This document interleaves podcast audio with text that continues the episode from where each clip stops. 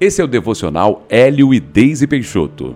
A palavra de Deus para você hoje é: coloque o seu foco no propósito de Deus. Ouça o texto que está em Mateus, capítulo 16, versículos 21 a 23.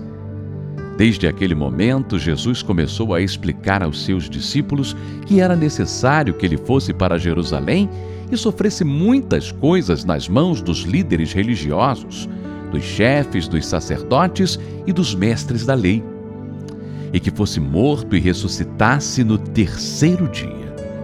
Então Pedro, chamando-o à parte, começou a repreendê-lo, dizendo: Nunca, Senhor, isso nunca te acontecerá. Jesus virou-se e disse a Pedro: Para trás de mim, Satanás. Você é uma pedra de tropeço para mim e não pensa nas coisas de Deus, mas nas dos homens. Aquele era um momento decisivo para Jesus. Imagina só o quanto era difícil para ele saber que ia passar por tamanha dor, que sofreria algo que nenhum outro ser humano sofreu. Apesar de Jesus viver aqui na terra como homem, ele podia agir como Deus se quisesse. Ou seja, ele podia usar seus poderes e acabar com aquela trama contra ele, mas ele não fez isso. Pedro, achando que estava sendo um bom discípulo, disse: Isso nunca te acontecerá, Senhor. Nesse momento, Jesus podia sentir pena de si mesmo, mas ao contrário, ele repreendeu o espírito que estava por trás daquela fala. E por que isso tudo? Por amor a nós. Jesus estava determinado a cumprir aquilo para o qual Deus o tinha chamado, e este foi o motivo dele nunca desistir. Quando focamos no propósito de Deus para nós, isso nos dá força para continuar.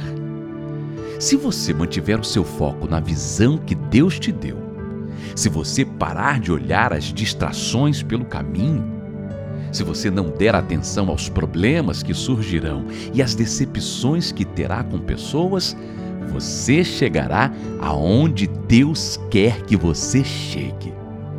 Enfrente o que tiver que enfrentar pelo seu propósito. No meio do caminho, você será tentado a desistir, a achar que não aguenta mais ou a sentir pena de si mesmo. Não se renda. Assim como Jesus permaneceu firme até o fim, você também conseguirá. Ore assim comigo. Jesus, tu és o meu exemplo. Quando surgirem lutas e eu achar que é o fim, me apegarei à visão que o Senhor me deu. Assim como o Senhor aguentou a cruz por amor a mim, eu serei sustentado por ti e cumprirei até o final o teu propósito na minha vida. Obrigado por me fortalecer todos os dias. Amém.